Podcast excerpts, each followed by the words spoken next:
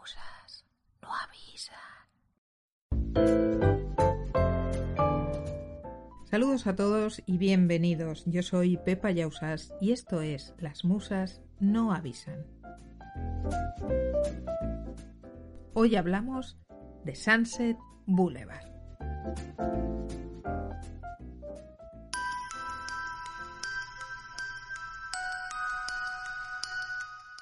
Sunset Boulevard es una de esas películas que marca un antes y un después en la historia del cine. Uno de esos extraños eventos cinematográficos en el que los planetas se alinean para construir una obra que perdure para la eternidad. Más allá del paso del tiempo, del cambio de las modas estéticas, Sunset Boulevard permanecerá siempre indeleble como un punto fijo cuando uno se enfrenta a la historia de Hollywood. Y quien de verdad ama el cine y quien quiere saber y entender algo del cine, Sunset Boulevard es una parada obligatoria. Estamos en 1950. Billy Wilder es el director de una película que tiene de todo menos de comedia, tiene mucho de otra gran característica del famoso Billy Wilder y es su cinismo y su acritud. El guion lo va a hacer el propio Billy Wilder junto con Charles Brackett, que va a ser también productor de la película, y con un tercero, D.M. Marchman, que colaboró intensamente a la producción de un guion que, como ocurre en muchos casos en Hollywood, pues empezó a rodarse la película sin que este guion estuviese completamente acabado. El final de Sunset Boulevard fue uno de los mayores quebraderos de cabeza tanto de los guionistas como de todo el equipo de producción de Sunset Boulevard. Pero vamos a ir por partes. En 1950, Billy Wilder y a Charles Brackett, que habían hecho muchas películas juntos antes de llegar a Sunset Boulevard y las habían hecho muy bien, ya tenían los dos un currículum importante a sus espaldas, se les ocurre la genial idea de hacer un drama con tintes de cine negro.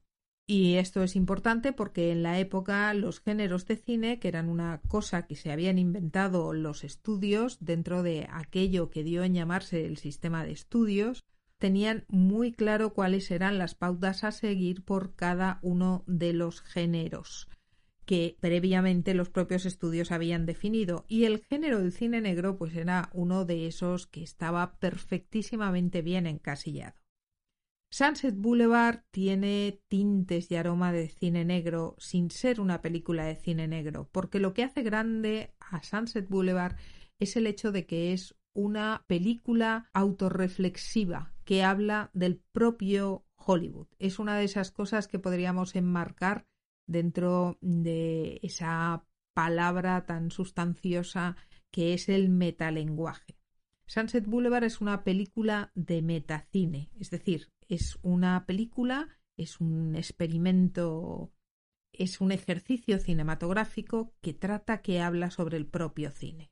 Y habla sobre el propio cine para atreverse a hacer algo que en la época estaba fuera de la imaginación de cualquier director en su sano juicio y es precisamente criticar a Hollywood, sacar los trapos sucios del armario, poner en las carteleras el lado oscuro de Hollywood, ese lado que nadie quiere ver, pero que es una parte constitutiva de una empresa que además en esta fecha, en 1950, está al borde de inclinarse hacia el precipicio de su desaparición. Este sistema de estudios está a punto de ver cómo toda su estructura se desintegra como si fuese un, castillo de naipes que se viene abajo.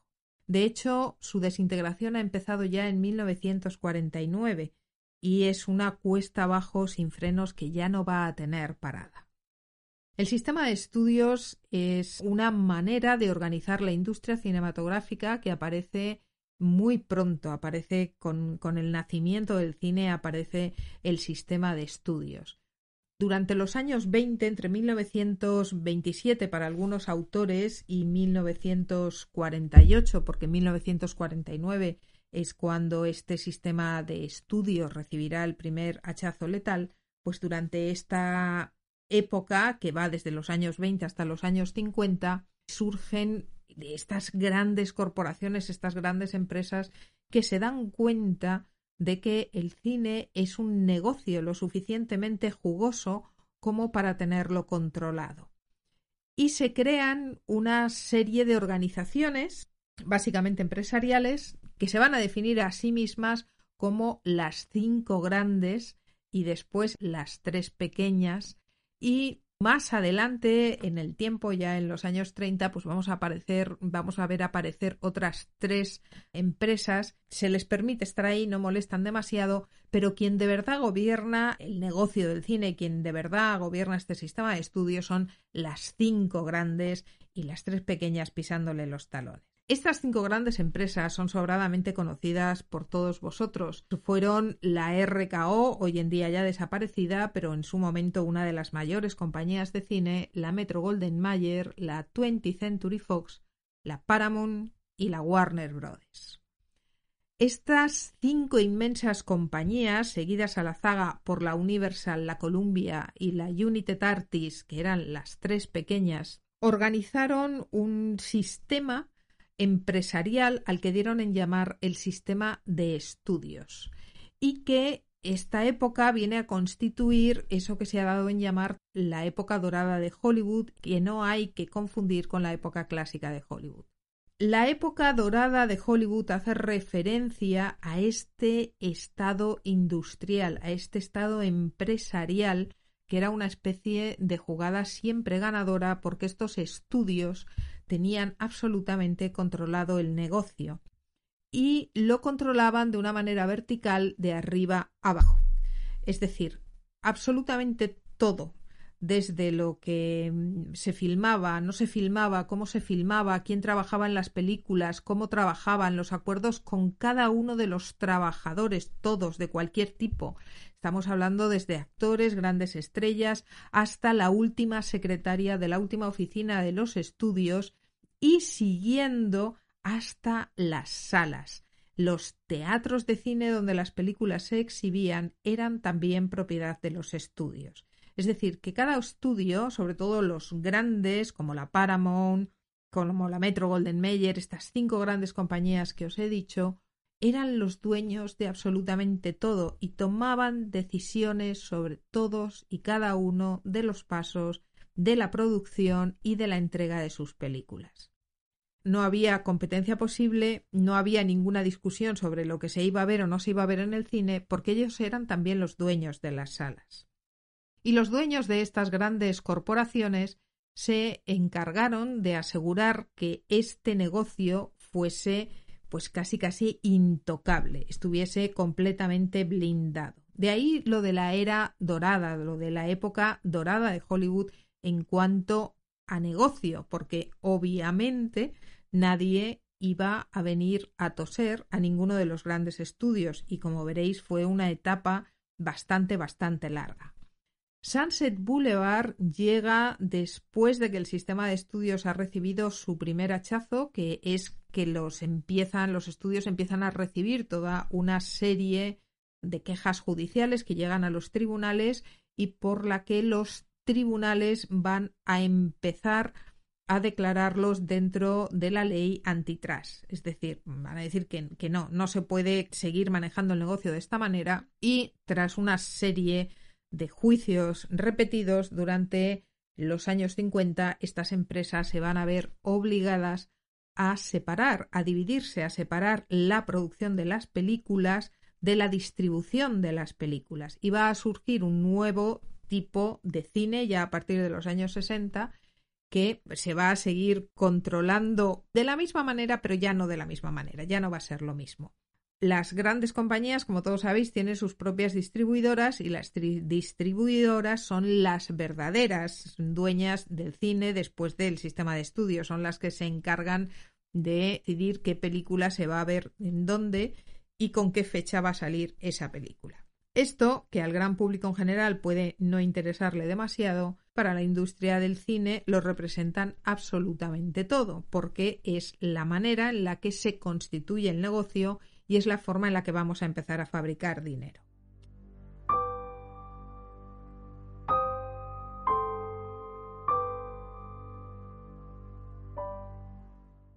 El sistema de estudios, que lo controlaba absolutamente todo de principio a fin, controlaba también la vida de, de, los artistas. Entre otras cosas, el sistema de estudios, además de inventarse toda la cuestión de los géneros de las películas, que es un invento de, estos estudios, se inventa eso que mm, hoy en día, y ya desde principios del siglo XX, conocemos como el Star System. El Star System viene definido por una serie de decisiones que toman los capitostes, los grandes magnates, los moguls que llaman los americanos, de estos grandes sistemas de estudios. El cine, ya a finales del siglo XIX, y recordemos que el cine oficialmente aparece en el 28 de diciembre de 1895, pues ya en cuanto se empiezan a producir las primeras películas y en los primeros años del siglo XX, el cine comprende su propio potencial. Se da cuenta muy rápidamente de que las estrellas, los actores que forman parte de las películas, pues es una de las cosas que va a tener que controlar. Durante los primeros años del cine, cuando Hollywood no existía y, el cine lo manejaban sobre todo los franceses, especialmente la compañía Pathé, y cuando en Estados Unidos el cine se producía en lo que se llama la costa este, en toda la zona de Nueva York, en Chicago, pues durante este tiempo los artistas, los actores, no tenían créditos en las películas, no se ponía sus nombres en las películas. En algunos casos lo pedían los propios actores porque eran actores de teatro que mm, hacían las películas para ganar algo de dinero, pero que en principio les parecía una cosa ridícula.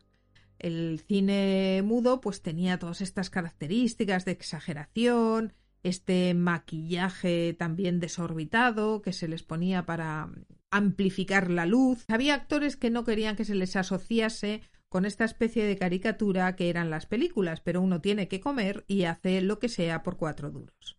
Pero además de eso, había productores como exactamente Thomas Alva Edison, que sabéis que es el sacrosanto dios divino de los americanos en el mundo de la invención y que es uno de los padres del cine. De hecho, a muchos americanos, si les preguntas quién inventó el cine, te van a contestar que lo inventó Edison. Edison, que trabaja en la costa este y que empieza a fabricar películas ya a finales del, siglo XIX, Edison recomienda a todo el mundo que no ponga nunca el nombre de los actores. El nombre de los actores nunca debe de estar en la pantalla. Y Edison mismo lo dice porque en el momento que pongáis los actores en la pantalla van a empezar a tener una importancia de cara al público que se os va a comer a vosotros. A vosotros, a los productores de las películas. Para Edison, que Edison como Walt Disney quiere que todo esté bajo su sombrero, bajo su firma, si estás dentro de la compañía, tú pierdes todas tus características para dárselas a la compañía ¿Cuántos de vosotros sois capaces de recordar el nombre de un animador de Disney? Hay muchos y muy grandes y muy grandes artistas, pero para nosotros cuando vemos algo en el cine vemos Disney. Para que nadie se olvide, esto lo recomendaba Edison, para que nadie se olvide de que la película es mía y de que la firma es Edison, que es lo que hay que recordar, nunca se va a poner el nombre de los actores en las películas. Pero el público tiene su propio modo de pensar y el público muy rápidamente empezó a querer saber quién, eh, quiénes eran las personas que estaban en las películas. Y puesto que no tenían nombres para darles, pues empezaron a darles sus propios nombres, que normalmente venían asociados con la productora, con la empresa que las fabricaba. Así, por ejemplo, pues una de las primeras, primerísimas Star System, estrellas del Star System, fue la famosa chica Biograph. Porque Biograph era el nombre de la compañía que hacía sus películas. Entonces siempre la veían en las películas de la Biograph y esta mujer no tenía nombre, pero era la chica Biograph. En cuanto los productores comprendieron que no había nada que hacer y que el cine lo había sido desde el principio. Os digo, Edison incluso antes de comercializar sus películas ya tenía claro que lo que el contenido que había que fabricar era aquello que el público quería ver. En cuanto al cine tuvo perfectamente claro esto y estamos en los primeros primerísimos años del siglo XX, decidieron que si no puedes vencerlos, únete a ellos. Y entonces lo que hay que hacer es aprovechar la baza y construir un sistema, un Star System, en el que podamos explotar a estas estrellas, a estos actores y a estas actrices con las que el público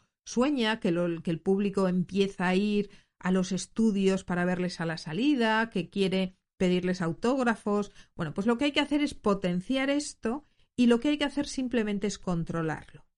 Empiezan a surgir la primera revista de fans que se llama, la primera revista de cine que surge es una revista que es independiente de los estudios, pero rápidamente los estudios van a empezar a fabricar sus propias revistas. Y no solo van a empezar a fabricar sus propias revistas, van a empezar a fabricar sus propios cotilleos sobre las estrellas. Porque se dan cuenta de que el público lo que ve en la pantalla es una persona real, es una cara real, una cara identificable y luego la va a ver en la calle y de alguna manera quiere trazar un puente entre lo que ve en la pantalla y estas personas que ven en la calle. Y Hollywood empieza a fabricar desde sus inicios su propia leyenda sobre sí mismo y empieza a controlar todos y cada uno de los elementos de la producción para que nadie venga a comérsele el terreno al productor de turno. En muy pocos años, en muy pocos años, en los años 20, ya está establecido el sistema de estudios. Ya están establecidas estas cinco grandes compañías, la RKO, la Metro Golden Mayer, la 20th Century Fox, la Paramount, la Warner Bros. y estas tres pequeñas hermanas que son la Universal, la United Artists y la Columbia. Más adelante aparecerán otras tres que, bueno, están ahí. Una es una pequeña compañía de animación que se llama Disney, otra es Monogram y otra es Republic. Monogram y Republic desaparecerán, pero Disney, como todos sabemos, pero Disney, aproximadamente un siglo después, acabará comiéndose alguna de las grandes. Si las grandes hubieran sabido esto, entonces, ¿verdad, amigos míos? Pero no lo sabían. Eran grandes, eran poderosas, ganaban los millones a puertas, se convirtieron muy rápidamente en uno de los mayores negocios de Estados Unidos y aquello parecía imparable. Los grandes productores, sobre todo los de las cinco hermanas, estaban sentados en sus tronos de oro convencidos de que nada ni nadie podría nunca mover aquello. Y para asegurarse todo esto, entre otras cosas, establecieron este Star System. En este control de los artistas, que duró hasta ya bien llegados los años 60, ya dentro de los años 60, a los artistas, además de hacérseles firmar unos contratos absolutamente caninos, se les podían exigir muchísimas cosas, cosas que iban desde cambiarles el nombre, porque obviamente el nombre que tienes no es nada comercial, así que yo te voy a decir cómo te vas a llamar, pues es el caso de Greta Garbo, por ejemplo. La mayoría de las artistas que conocéis de los años 30, de los años 40, no tienen su verdadero nombre puesto en la pantalla, sino que son nombres con los que las conocemos, que son los nombres que los estudios han elegido para ellos o para ellas. Por supuesto, todo lo que tenga que ver con la cirugía plástica no vas a tener nada que decir. No es que tú puedas decidir si quieres o no quieres operarte la nariz. Es que yo, que soy tu propietario con el contrato que has firmado, te voy a obligar a que te operes la nariz o los pómulos o a que te tiñas el pelo de rubio o de rojo o de lo que yo necesite que sea. Te voy a obligar, obviamente, a que mantengas tu peso dentro de unos ciertos límites. Pero además vas a firmar una serie de cláusulas que tienen que ver con tu vida, tu vida privada, fuera del plató. Y que entre los grandes gerifaltes del estudio, los managers, los agentes de cada actriz y de cada actor, entre el propio actor y la oficina de relaciones públicas del estudio, vamos a decidir cómo vas a vivir, bajo qué normas vas a vivir. Y así, por ejemplo, especialmente a las actrices, se les exigía que nunca, nunca, bajo ninguna circunstancia, ni bajo ninguna excusa se les podía ver en público sin ir maquilladas, sin ir perfectamente vestidas, sin ir perfectamente peinadas. Todo lo que tiene que ver con los actores de la época es una cuestión de imagen, especialmente si son mujeres. Los hombres están obligados a comportarse como gentlemans. Eso quiere decir que nos vamos a encontrar con cosas tan curiosas como grandes, grandísimos actores que se tienen que pasar la vida de fiesta en fiesta, que se tienen que dejar de ver en los sitios más espectaculares y que cuando llegan a esa fiesta van a ser el alma de la fiesta de la que por supuesto se van a encargar de pagar todas las copas, lo que va a hacer que algunos actores que tienen unos sueldos millonarios, pese a todos los millones que tienen, una vez que han pagado a sus agentes, una vez que han pagado todo lo que el estudio les obliga a pagar en cuanto se imagen y una vez que han llegado a final de mes pagando de fiesta en fiesta todo lo que se les pone por delante, en realidad están arruinados, no tienen un duro. Sin embargo, la imagen que vemos de ellos en las revistas, pues es siempre tipo grande, maravilloso, pues al estilo de Frank Sinatra y sus amigos, siempre elegante, siempre radiante, siempre dispuesto a cantar, siempre con una copa de champán en la mano y siempre dispuesto a pagar esa copa de champán.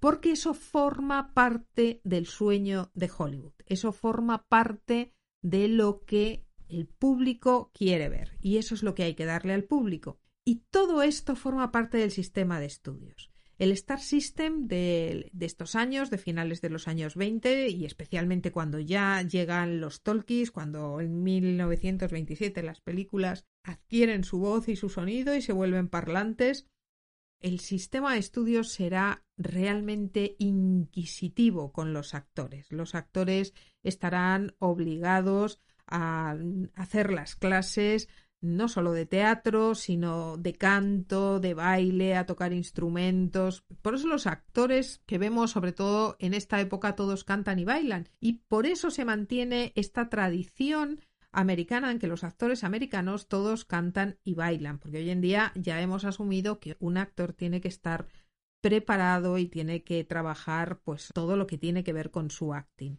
Pero en aquel momento, sobre todo cuando empezaron los talkies, les preocupaba muchísimo qué tipo de voz tenías. Y lo de dar lecciones de canto, más allá de que uno vaya a cantar o no en la película, se hace porque mejora mucho tu voz y porque aprendes a respirar mejor. Y había que proyectar la voz para que los micros pudiesen captarla. Había muchas cosas más que pasaban dentro del sistema de estudios, como lo que sucedía, por ejemplo, con los guionistas. Si alguna vez tenéis intención de entrar en la industria del cine, hacerlo bajo cualquier profesión menos la de guionista.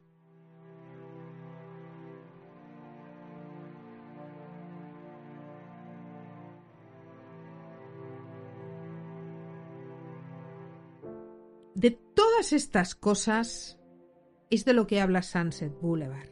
Sunset Boulevard es una película que pone encima de la mesa todas las amarguras, las frustraciones, los malos tragos que especialmente el propio Billy Wilder y sus otros dos compañeros guionistas, pero especialmente Billy Wilder, tuvo que tragar a lo largo de su vida porque él empezó como guionista en las películas de Hollywood y cuando se cansó de que sus guiones no fueran entendidos, de que fueran cortados, de que fueran manipulados y de que fueran machacados, hizo lo posible por salir de donde estaba para convertirse en director con el objetivo final de que nunca nadie más volviese a arruinarle un guion. Esto mismo lo dice Woody Allen de él mismo, que también empezó siendo guionista y que también se buscó las lentejas para convertirse en director porque se quejaba exactamente de lo mismo, y como este podría citaros muchos otros ejemplos. Los guionistas se quejaban de que se suponía que en los años 40 ellos pensaban que las películas tenían que ir sobre hacer buenas películas, hacer buenos temas. Recordaréis muchos de vosotros que es un tiempo en el que se recuerdan a muchos grandes escritores que eran contratados por los estudios como guionistas y esto pues generaba también ciertos conflictos porque una, una novela y un guion son cosas técnicamente muy diferentes, pero lo que los estudios querían eran adquirir los nombres de estos grandes escritores para poder explotarlos, porque todo era una cuestión de imagen. Y de imagen no solo en el sentido visual, sino imagen mm, en cuanto a lo que esa palabra significa como concepto, la imagen que tenemos de alguien o de algo, en este caso de la industria del cine. De eso trata Sunset Boulevard y por eso es tan sumamente importante, porque Sunset Boulevard nos presenta una conversación, una reflexión que hace el propio cine sobre sí mismo, una crítica feroz, cruel, descarnada, desprovista de metáforas sobre lo que era el sistema de estudios.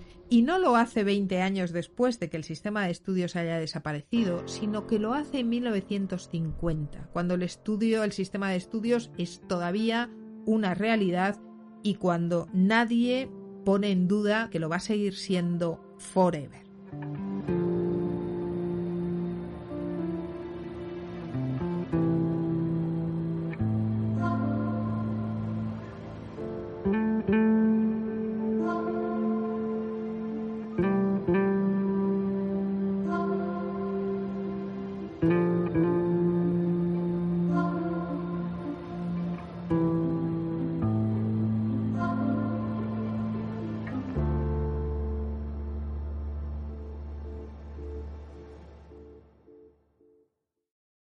Sunset Boulevard nos cuenta la historia de un guionista que, harto de frustraciones, cansado de intentar sacar adelante buenos trabajos y harto de que la industria no quiera nada más que basura comercial, intenta desesperadamente hacer un guion comercial simplemente para comer. Es como esas eh, películas de vocación en que vemos a un sacerdote que duda de su fe y no está seguro de si quiere seguir siendo cura, obispo o si quiere ser papa o no.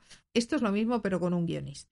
Y en medio de toda esta crisis profesional y existencial, este guionista se va a ver envuelto en una serie de acontecimientos que básicamente tienen dos partes. Por un lado, este guionista, que conoce muy bien la industria de Hollywood, se encuentra una enorme mansión con bastante ajada, bastante.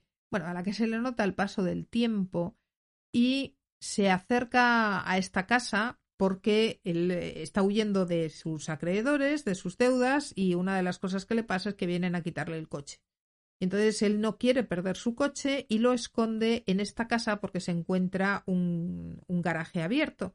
Mete el coche dentro y se encuentra al lado que hay un coche absolutamente fabuloso y empieza a pensar que esta parece una de esas casas que las grandes artistas, los grandes actores de los años 20 se construían una de esas inmensas mansiones que después servían pues para hacer las fotos, ponerlas en las revistas y seguir alimentando sobre todo la imagen de los estudios a los que estos actores finalmente pertenecían. Había llegado hasta la entrada de una mansión que parecía abandonada y desierta.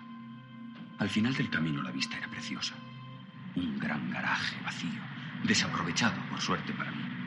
Un buen sitio para esconder un coche estropeado al que estaban persiguiendo. Accidentalmente le confunden por otra persona y entra en la casa y allí descubre a la propietaria de la casa que es Norma Desmond. Norma Desmond es un personaje ficticio que fue en tiempos una de las grandes glorias del cine mudo. Y aquí es donde empieza la cuestión del metalenguaje de esta magnífica e irrepetible película. Y es que lo que nos encontramos es que Norma Desmond está interpretada por Gloria Swanson, que fue efectivamente una de las más grandes actrices del cine mudo. Una Gloria Swanson absolutamente magnífica que en 1950 tiene 50 años y que puede que a las generaciones más jóvenes esto no os parezca una tragedia demasiado grande teniendo en cuenta los años que algunas de nuestras actrices en pantalla se manejan hoy por hoy. Pero en 1950 era un gran drama. Las actrices del cine mudo comenzaban a trabajar pues con 13, con 12, con 14 años. Estaban ya en la pantalla. Gloria Swanson se convirtió en la gran estrella de la Paramount cuando apenas tenía 16 años y cuando llegan a los 30 años se retiran. Se retiran porque ya son viejas, porque ya son momias a las que nadie quiere ver, porque el cine vive de imagen. Y lo que quiere ver son mujeres jóvenes, sobre todo mujeres. Fijaros en el caso de Humphrey Bogart, por ejemplo. Humphrey Bogart era muchísimo más mayor y seguía trabajando sin ningún problema, pero era un hombre. Pero a una mujer no se le puede perdonar la vejez. No se le puede perdonar la pérdida de la juventud. Es un pecado para el que el mundo no está preparado y los fans y el público no está dispuesto a ver mujeres que no sean extremadamente jóvenes, bellas y atléticas en la gran pantalla.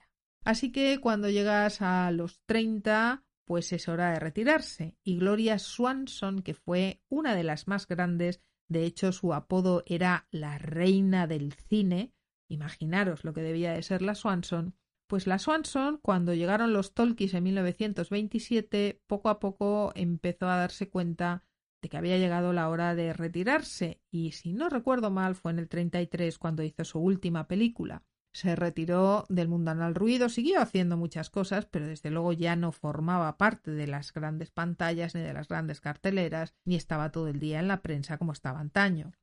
Y en 1950, Billy Wilder la llama para hacer el papel de Norma Desmond. Billy Wilder se lo había ofrecido a otras grandes del cine mudo, figuras que tal vez vosotros no recordaréis, no sonarán de nada, pero que son los grandes nombres que hicieron de Hollywood lo que hoy conocéis, como fue Mary Pickford, que formó la United Artists con Charlotte, por ejemplo, entre otros, y con Griffith.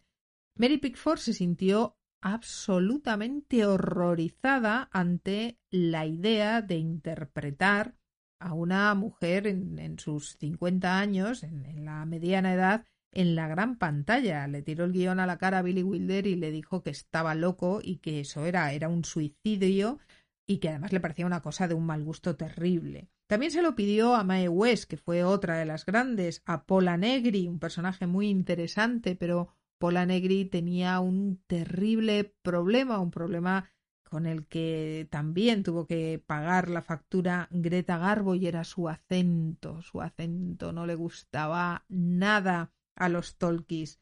Y se lo pidió también a Norma Scherer, pero al final fue la gran, la grandiosa Gloria Swanson quien decidió hacer este papel de Norma Desmond y además a Gloria Swanson le pareció maravilloso. You're Norma Desmond. Used to be in silent pictures. Used to be big. I am big. It's the pictures that got small. Gloria Swanson en Sunset Boulevard le dio una inmensa bofetada al todo Hollywood de la época y demostró que ser una gran actriz no tiene por qué tener nada que ver ni con la juventud ni con la belleza. Gloria Swanson, que siempre había trabajado en el cine mudo, y cuando de hecho nuestro personaje, nuestro ficticio guionista entra en su casa y la ve, se da la vuelta, se va y de repente se vuelve a girar y le dice Un momento, tú eres Norma Desmond, tú eras grande, eras de las grandes. Y ella le contesta Yo soy grande. El que se ha hecho pequeño es el cine, son las películas las que se han hecho pequeñas. Yo sigo siendo grande. La actuación de Gloria Swanson en esta película es algo inmenso. No, no, no hay nada que se le pueda comparar, sobre todo si nos ponemos en su lugar no era algo común que las actrices de esta edad y más ya retiradas del cine y sin ninguna necesidad, Gloria Swanson no tenía ninguna necesidad de hacer esto, lo hizo por el placer de hacerlo, corrieran el riesgo de ponerse delante de la gran pantalla.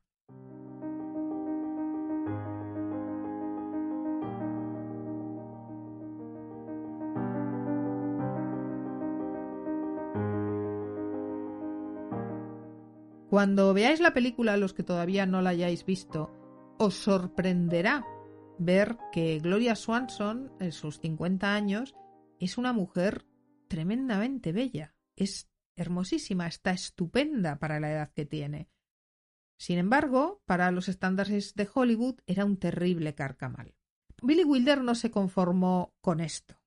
Norma Desmond es una imagen. Norma Desmond es un personaje que se ha desconectado totalmente de la realidad. Vive encerrada en su maravillosa mansión de Sunset Boulevard, donde se dedica a ver película tras película de sí misma donde cuando uno entra en la casa lo que ve es una especie de museo de Norma Desmond y donde vamos a descubrir un personaje que, como digo, está completamente desconectado de la realidad y que vive completamente obsesionado con la idea de la imagen. Pensar además que se trata de una actriz del cine mudo. El cine mudo no tenía más recursos que la imagen, así que tenía una manera un tanto particular de establecer los clichés del acting, del tipo de actuación que sus actores y actrices tenían que hacer, ¿no? Yo creo que especialmente más en el caso de las actrices. Gloria Swanson nos da a todos una clase de cine, de elegancia, de magisterio, de dominio de la realidad, claramente, de saber quién es uno y hasta dónde puede llegar y lo que puede hacer.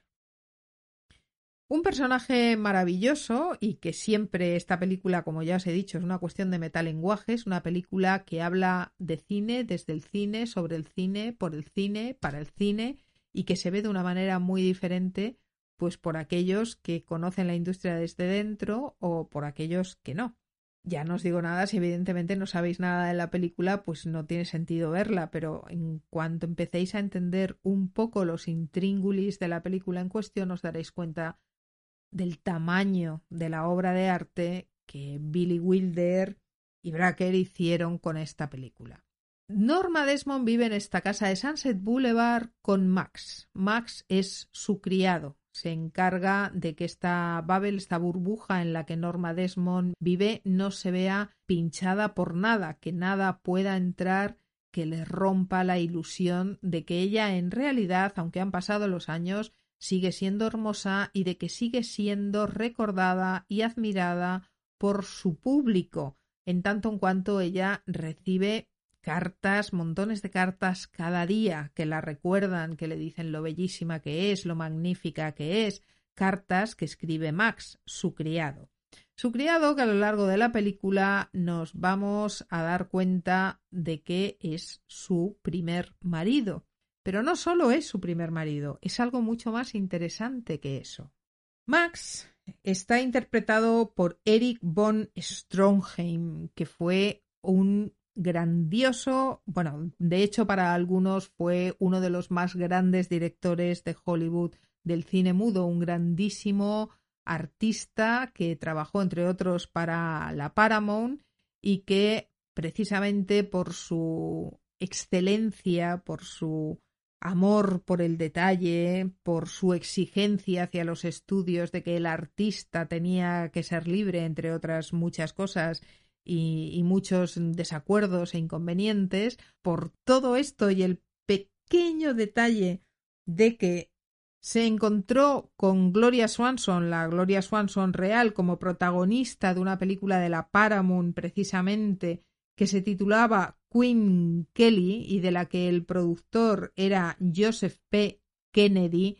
Y sí, si el apellido suena de algo no vais desencaminado porque este Joseph P. Kennedy que producía la película de Eric von Stonheim era entonces el amante de Gloria Swanson, por eso se decidió hacer de Queen Kelly la reina Kelly. Y es además el Kennedy que estáis imaginando.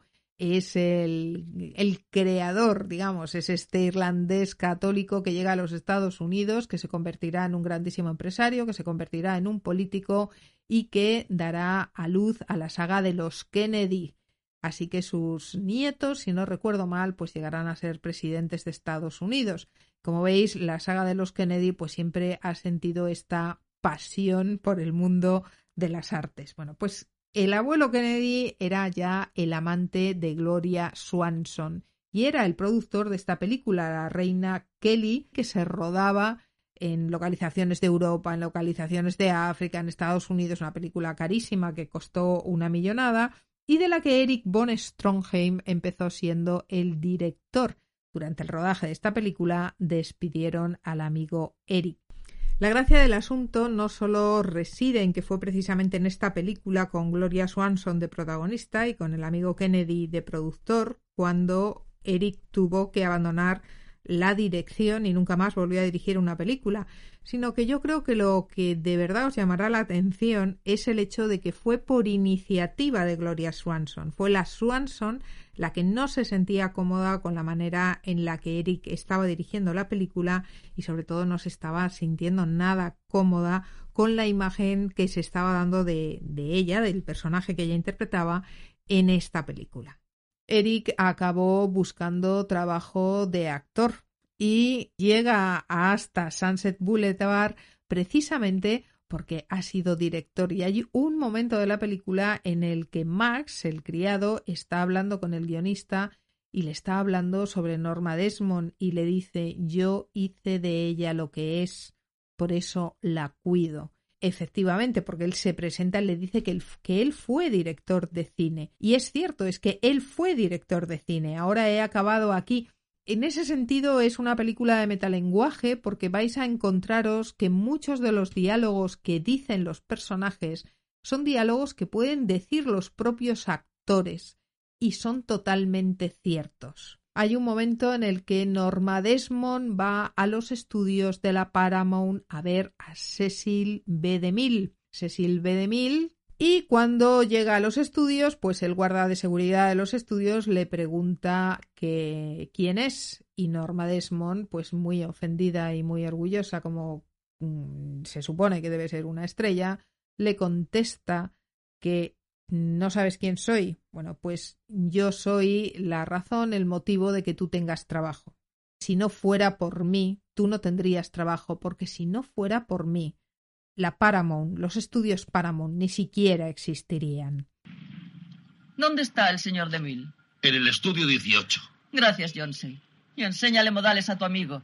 Dile que si no fuera por mí no tendría empleo, porque de no ser por mí no habría estudios Paramount. Tiene razón, señorita Desmond. Vamos, Max. Esto es algo que la propia Gloria Swanson podría permitirse decir sin temor a equivocarse. Y cuando Norma Desmond entre en los estudios y se meta en el rodaje de una película dentro de los estudios de la Paramount, lo que nos vamos a encontrar es que el propio Cecil B. DeMille, no un personaje, no un actor que interpreta a Cecil B. DeMille, sino el propio Cecil B. DeMille, va a salir a saludar a esta Norma Desmond, que es precisamente la Swanson, junto con la que él, Cecil B. DeMille y la Swanson, pues levantaron, podríamos decir que levantaron, fueron una parte muy importante de la construcción de estos estudios Paramount. Cecil B. DeMille es uno de los directores más importantes de todos los tiempos. Tiene el apelativo, para que os hagáis una idea de lo que representa para Hollywood, tiene el apelativo del padre del cine americano. Él es el primero que rueda una película en Hollywood. Hollywood no existía, no sabía ni que no tenía la menor idea de que algún día iba a existir. Él va a llegar allí y va a rodar una película basada en un libro, además de Squashman. Y va a aprovechar la luz de California. Todo el mundo en aquella época rodaba, rodaban ya en California, pero rodaban en un sitio que se llamaba Edendale. Cecil DeMille decide que Edendale, pues que, que no, que es muy poca cosa para él, porque DeMille siempre tuvo también muy claro quién era, y se va a rodar a Hollywood. Y esa es la primera película que se rueda en Hollywood y ese es el principio, eso es lo que hará que poco a poco todo el mundo se vaya moviendo hacia Hollywood. Allí Cecil B. DeMille, con otros productores, montará la Paramount, darán a luz la Paramount y la Paramount contratará a esta Gloria Swanson, que ya venía de trabajar en, en otra productora. Ella había empezado en Chicago, la descubren por casualidad, iba con su madre dando una vuelta por los estudios de Shane. Ella ha ido a visitar los estudios simplemente, bueno, pues igual que haríamos ahora, ah, vamos a ver cómo es un estudio de cine y se queda a trabajar allí. Con 16 años pasará a trabajar para la Paramount, rodará más de 44 películas y se convertirá en una de las mayores estrellas del cielo hollywoodiense. Tanto es así que el público le dio el apelativo de la reina del cine. Swanson, convertida en Norma Desmond, viviendo en una casa ajada, como corresponde a una mujer ajada, completamente desconectada de la realidad, nos habla de una crítica feroz por parte de Wilder y por parte de los guionistas sobre ese sistema de estudios que utiliza a sus actores como si fueran peones, como si fueran fichas de un tablero completamente sustituibles y de las que no importa nada más que su brillo. Norma Desmond es una imagen. No hay nada en ella que no sea imagen, que no sea tratamientos de belleza, que no sean sus fotos, que no sean sus películas, pero no hay nada absolutamente en su vida. Apenas se reúne una vez por semana con unos cuantos amigos, antiguas estrellas del cine mudo, para jugar al bridge. Y por supuesto, cuando la cámara se acerca a estas pequeñas partidas de bridge y nos enseña quiénes son, lo que vamos a descubrir es que son realmente las verdaderas estrellas que compartieron cartel con la Swanson. Entre ellos están Buster Keaton, por ejemplo, y entre ellas están Mae West. No hay nada en esta película que sea un desperdicio ni que sea falso siquiera todo cuanto la película dice es cruel, desgarrador y veraz. Los estudios odiaron a Billy Wilder por este destape, por este desnudo público, por esta crítica voraz, pero a partir de aquí todo cambió. Gloria Swanson hoy en día es recordada por esta magnífica actuación que hizo en Sunset Boulevard, especialmente por esa escena final en la que ella desciende las escaleras rodeada de policías, pero rodeada de cámaras, completamente ajena a la realidad del mundo que le rodea y del mundo que le espera. Lo único que le preocupa es el plano, lo único que le preocupa es la pose. Gloria Swanson, a diferencia de Norma Desmond, es una mujer que tiene los pies muy bien puestos en el suelo, hizo muchísimas cosas, fue productora de cine después de ser actriz, fue una de las promotoras, una de las primeras en todo eso que ahora nos preocupa tanto, que es la comida sana. Bueno, pues ella ya empezó a hacerlo hace muchísimos años.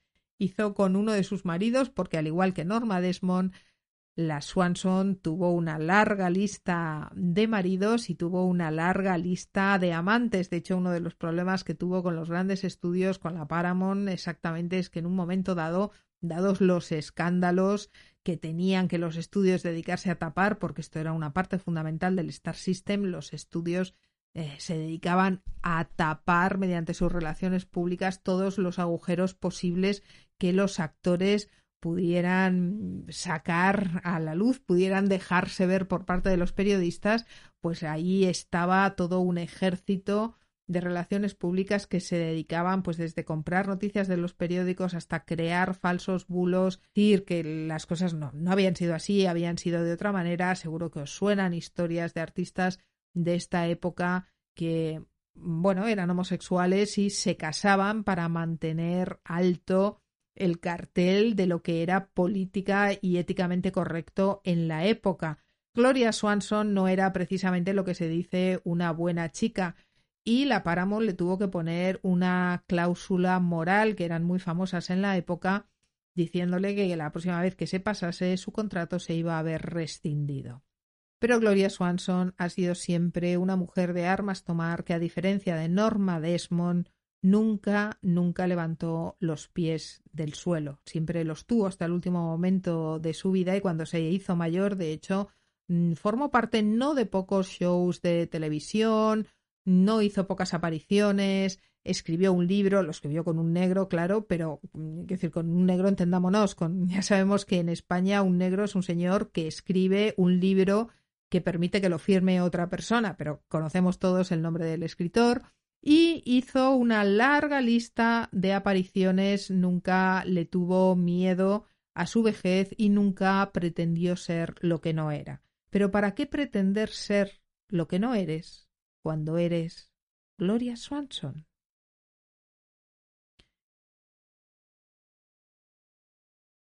Cuando eres Gloria Swanson. Pero ¿para qué pretender ser lo que no eres cuando eres Gloria Swanson? Si no conocéis Sunset Boulevard, vedla.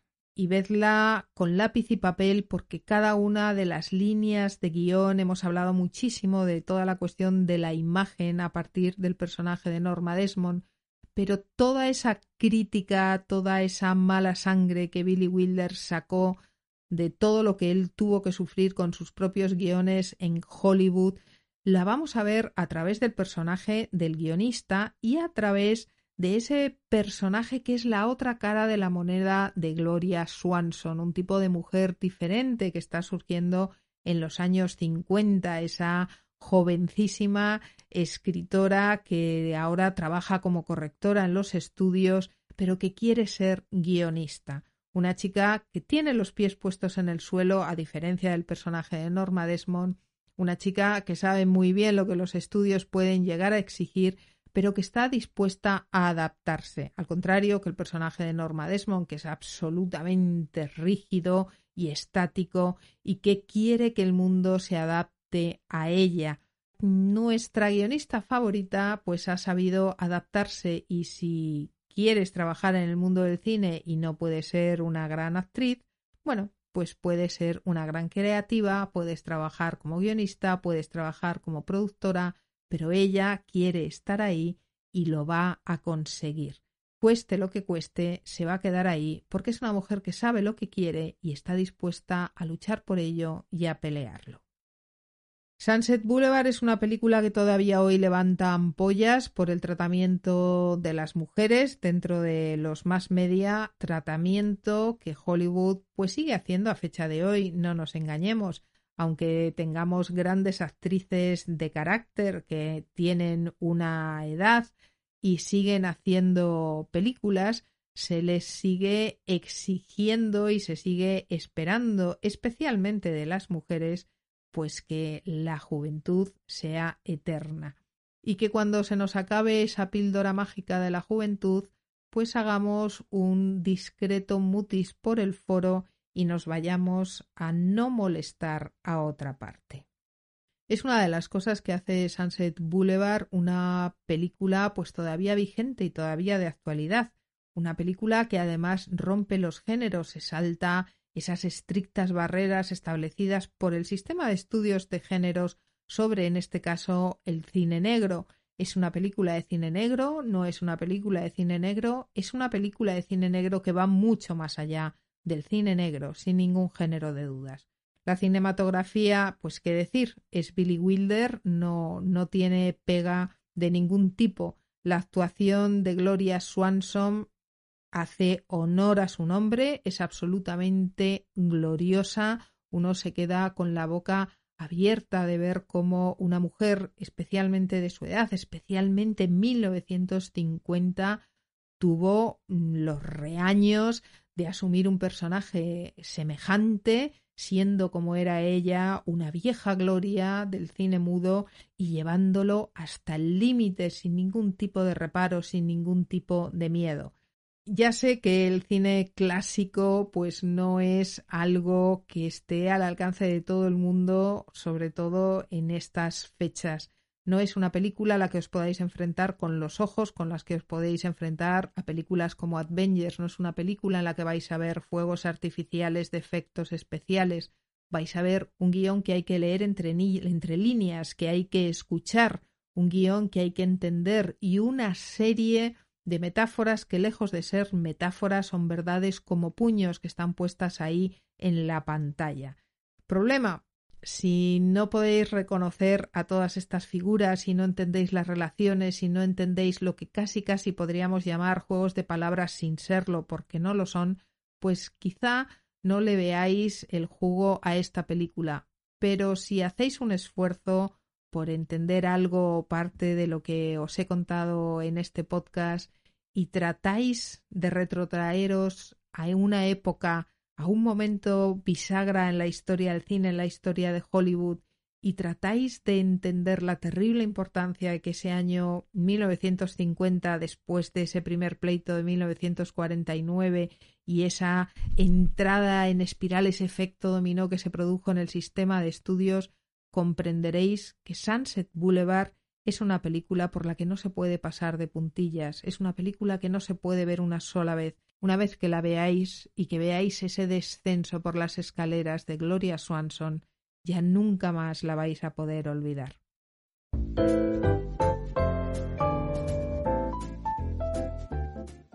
Gracias por haber llegado hasta este momento del programa. Por favor, prometedme que os vais a cuidar mucho. Estamos viviendo tiempos pues muy difíciles de pandemias, de inundaciones, de problemas de cambio climático, de estar absolutamente solos muchos de nosotros. Por favor, cuidaros, cuidaros mucho y espero que mi humilde voz a través de este micrófono os llegue para daros un, un poco de calor y haceros sentir un poco menos aislados.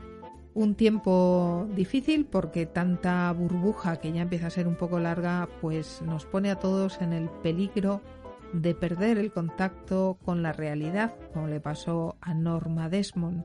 Así que por favor, cuidaros mucho para que sigamos todos y cada uno de nosotros brillando como Gloria Swanson y no perdiéndonos en nuestro propio mundo de luz y de color al estilo de Norma Desmond. Cuidaros mucho y sed buenos, porque de ser mala ya me encargo yo.